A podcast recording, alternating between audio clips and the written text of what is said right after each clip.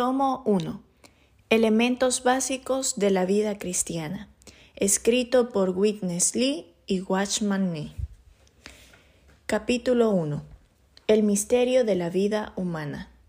¿Se ha preguntado usted alguna vez por qué vive en este mundo y cuál es el propósito de Dios en su vida? Existen seis claves que le ayudarán a descubrir este misterio. 1. El plan de Dios. Dios desea expresarse a sí mismo por medio del hombre. Romanos 8:29. Con este propósito, Él creó al hombre a su propia imagen. Génesis 1:26.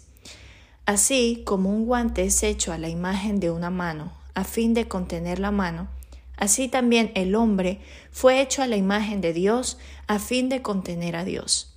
Al recibir a Dios como su contenido, el hombre puede expresar a Dios. Segunda de Corintios 4, 7. 2. El hombre. A fin de lograr su plan, Dios hizo al hombre como un vaso. Romanos 9, 21 al 24.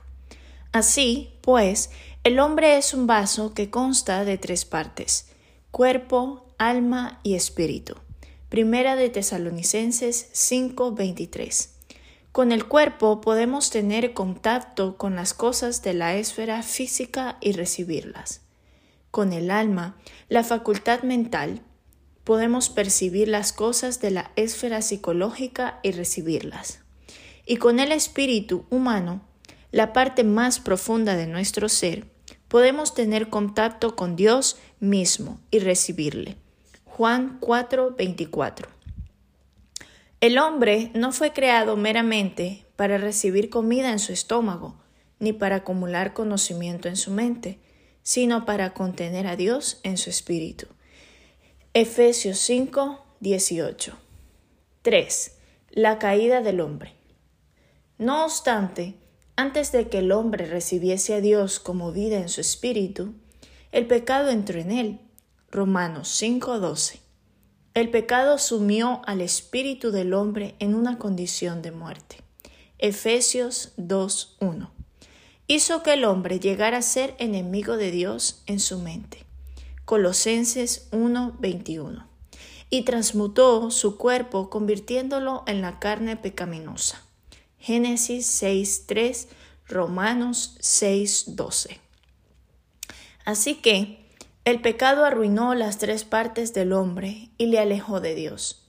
En tal condición, el hombre no podía recibir a Dios. 4. Cristo redime al hombre para que Dios pueda impartirse en él. A pesar de la caída del hombre, Dios no desistió de su plan original.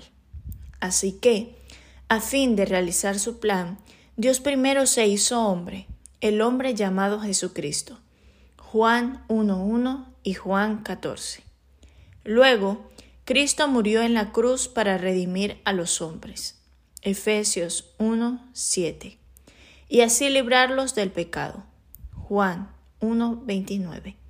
Y traerlos de regreso a Dios. Efesios 2.13. Finalmente, en resurrección, Cristo fue hecho espíritu vivificante. Primera de Corintios 15, 45. A fin de impartir su vida, que es inescrutablemente rica, en el espíritu del hombre.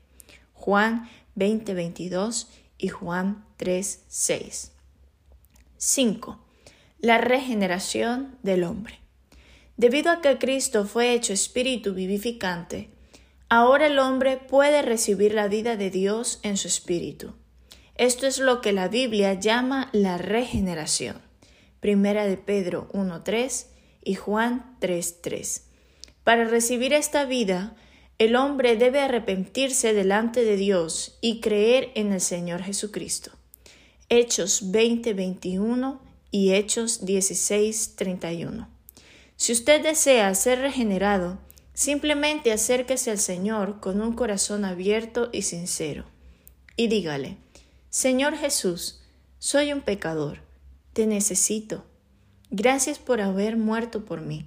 Señor Jesús, perdóname y límpiame de todos mis pecados.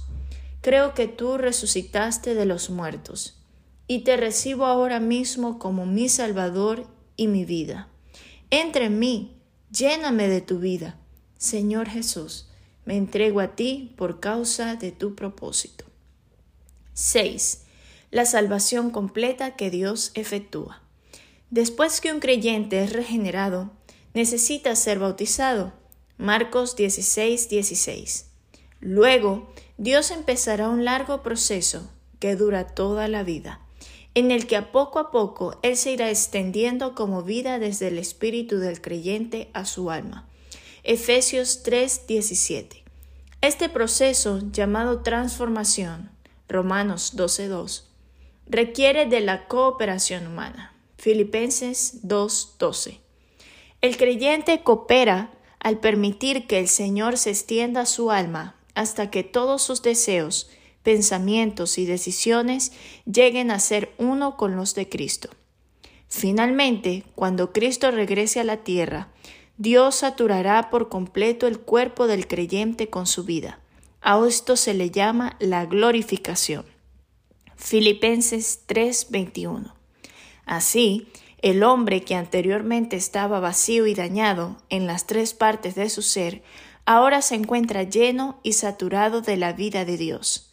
Esta es la salvación completa que Dios efectúa. Dicho hombre expresa a Dios, con lo cual se cumple el plan de Dios.